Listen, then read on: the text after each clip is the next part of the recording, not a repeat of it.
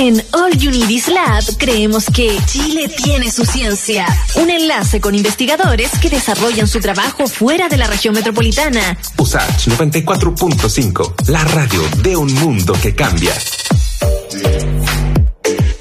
Bueno, vamos a estar conversando sobre lo que le adelantaba al principio del programa, ¿no? Porque la comuna de Lago Ranco va a tener la primera posta de salud rural en Chile climatizada con geotermia. Se trata del Centro de Atención Primaria de Iyaguapi, a la que acuden regularmente unas 150 familias, pero donde en invierno, por el frío, pero principalmente por sus condiciones de conectividad, el trabajo se complica bastante. Así que para saber qué soluciones están dándole, eh, vamos a estar conversando con Pablo Valdenegro, investigador del Centro de Excelencia en Geotermia de los Andes, el SEGA de la Universidad de Chile y también coordinador justamente de proyectos de uso de geotermia en la región de Los Ríos. ¿Cómo estás, Pablo? Gracias por estar con nosotros acá en Radio Usachi Santiago Televisión. Hola, Iván, gracias por la invitación. Oye, yo creo que primero eh, es menester, como se dice en términos formales, eh, partir explicando, aclarando, sentando la base de lo que es la energía geotérmica, ¿no? Que tiene que ver eh, con la que sale de nuestra tierra al final. Entonces, si tú nos puedes dar ahí como una base para luego entender también por qué es una buena solución y podría funcionar ahí en, el, en la posta rural de Ranco, del lago Ranco.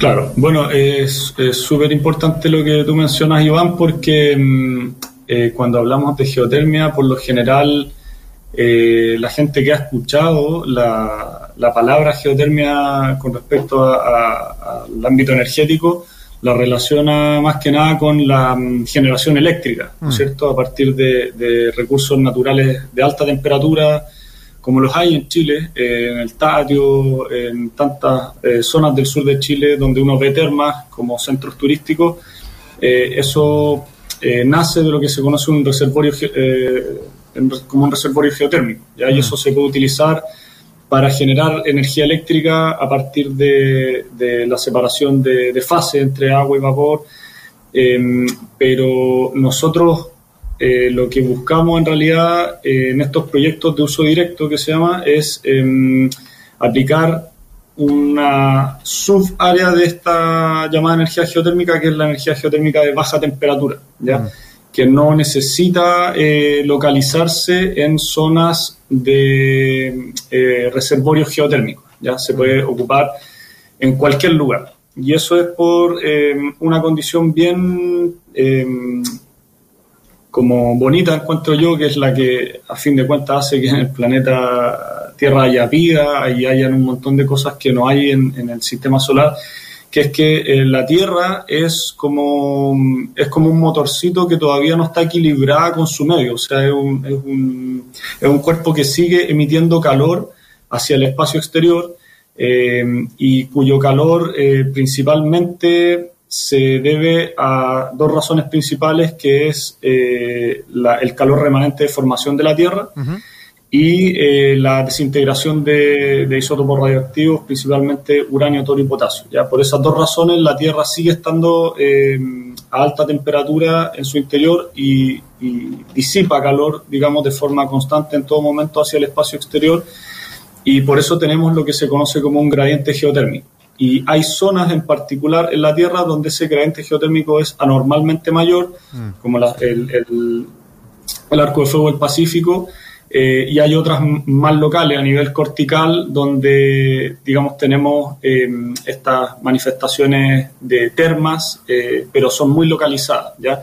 Por otro lado, eh, dime. Eh, cortito, para antes de entrar también en, el detalle de lo que están haciendo ahí en el lago Ranco, eh, me queda una duda también respecto de, esta base que estamos sentando de respecto de la energía geotérmica, porque generalmente lo podemos asociar a, por ejemplo, las aguas termales, ¿no? Que son emisiones superficiales de agua caliente y que se, entiendo yo, es resultado justamente del calentamiento de agua subterránea al final. Entonces, si lo pudiéramos como, como, graficar, eh, esta energía geotérmica, en el caso de la que van a usar en el lago Ranco u otras también, ¿cómo se explota? Porque nosotros lo que vemos, eh, vuelvo al ejemplo del, del, agua termal, que quizás es lo más evidente, lo vemos salir, ¿no? De, desde la Tierra. Pero en el caso de la energía geotérmica, ¿de qué manera la extraemos? ¿De cuál de todas las capas de la Tierra? Exacto, entonces, por ejemplo, lo que, lo que te estaba comentando recién eh, tiene que ver con un marco muy global, ya a escala eh, kilométrica, pero si nos vamos a la, a la capa más eh, delgadita y superficial, que es el suelo, eh, nosotros, si es que hacemos una excavación eh, de uno o dos metros, en cualquier lugar en realidad, eh, nos vamos a dar cuenta que la temperatura media de si dejamos un termómetro y lo dejamos registrando temperatura durante unos meses, nos vamos a dar cuenta que la temperatura del suelo es bastante constante, ¿ya? y, y, ronda entre los 8 y los 12 grados y en realidad está muy relacionada con la temperatura media del, del clima en esa zona. ¿ya? Es bastante eh, homologable esa, ese promedio. ¿ya? Entonces, aunque afuera hagan eh, 30 grados o, o, menos 5, si nos vamos a um, dos metros de profundidad en la Tierra, siempre se mantiene un cierto nivel de estabilidad. El suelo es como una batería térmica. Dos metros, o sea, tampoco, es, es, tampoco es tanto, a ¿eh? dos metros.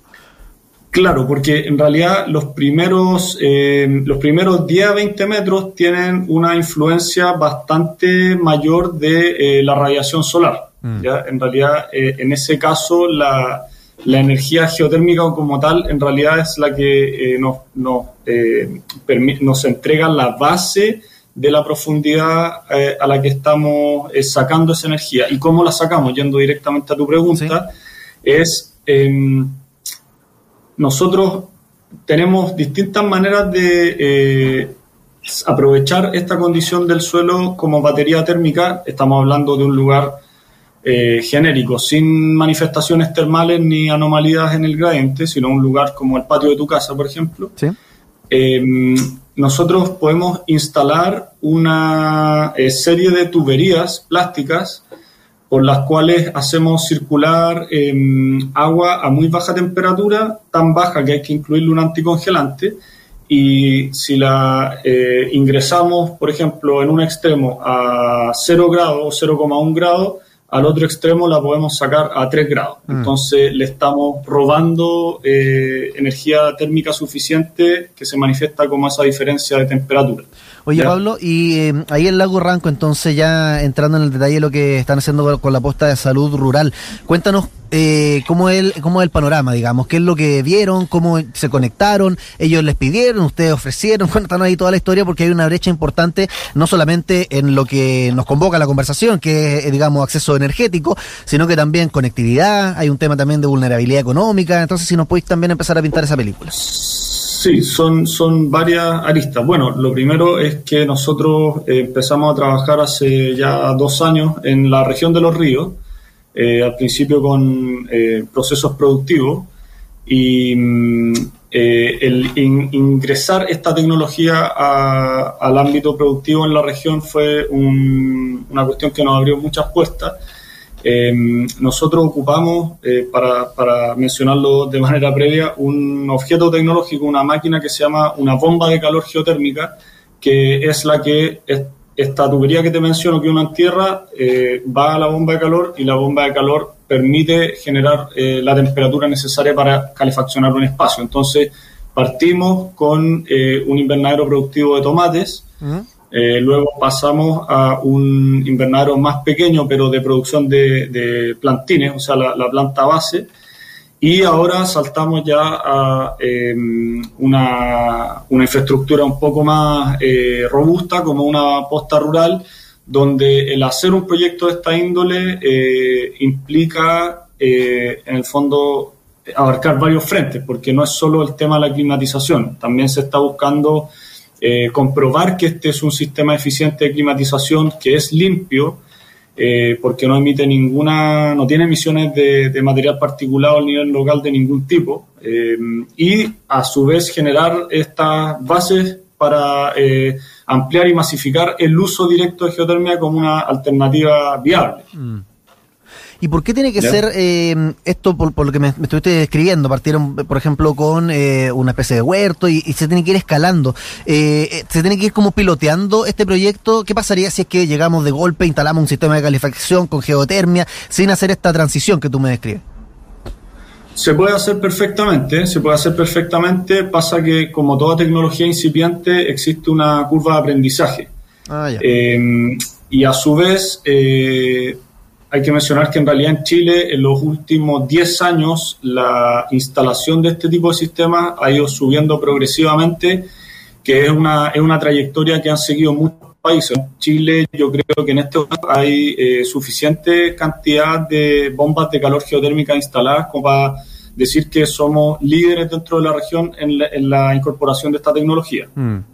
Bueno, y de hecho nuestra idea es Tú hablas justamente de la, de la curva de aprendizaje, ¿no? ¿Cómo funciona esta, esta bomba de calor geotérmica? Ya nos explicaste todo lo técnico, ¿no? Cómo extrae el calor del subsuelo, etcétera. Pero eh, desde las personas que van a estar ahí en, la, en esta posta rural, ¿cuál es el uso que tienen que darle a esta bomba de calor? ¿Cuánto se tienen que relacionar con, eh, con este equipo en el día a día y de qué manera lo hacen?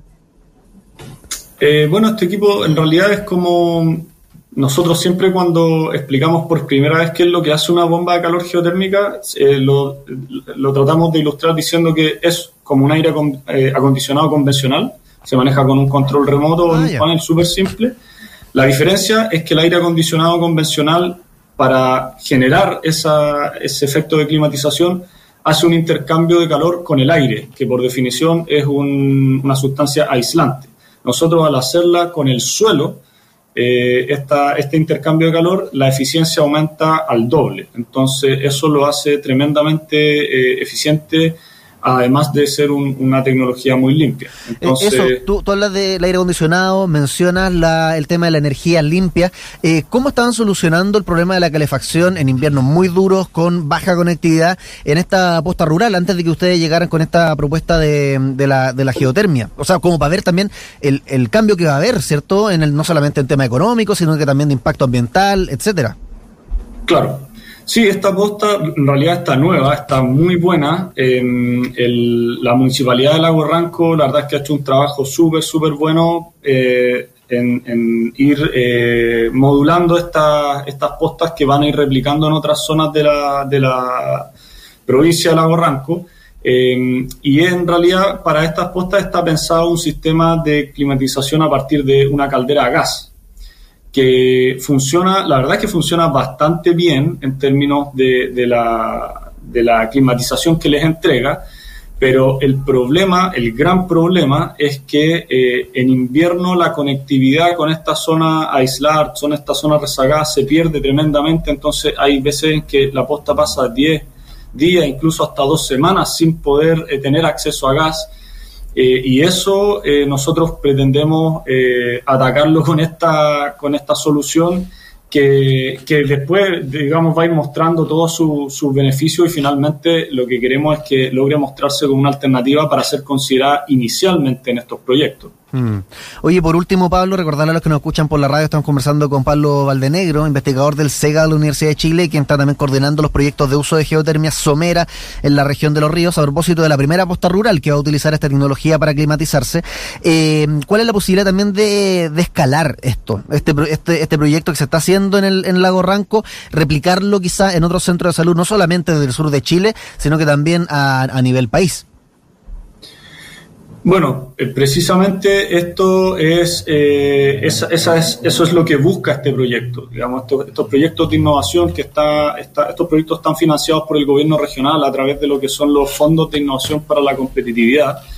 Eh, buscan el mostrar cómo esta tecnología puede funcionar y puede replicarse y abrir eh, como un, un, espacio de, diálogo para que se forme el capital humano necesario y calificado en el uso de esta tecnología para que si alguien quiere ocuparlo, por ejemplo, en la región de los lagos o en la región de, Arica y Parinacota, donde sea, eh, pueda decir, mira, está el ejemplo de esta posta rural, se hizo así, todo el conocimiento que nosotros generamos por ser la Universidad de Chile es de uso público, por lo tanto, el, manual, la pequeña eh, hoja de ruta que se hace a partir de esto queda de, libre acceso.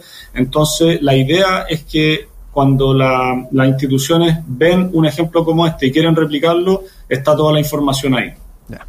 Genial, pues oye, que esté súper bien Pablo Valdenegro, dar las coordenadas también del sitio de, del SEGA, donde están no solamente eh, actualizándonos respecto a lo que hacen en esta posta rural, algo están haciendo similar también en, el, en un liceo en Aysén, entonces todo eso lo pueden ver en el sega-uchile.cl, también para entender lo que es la geotermia con materiales súper eh, didácticos.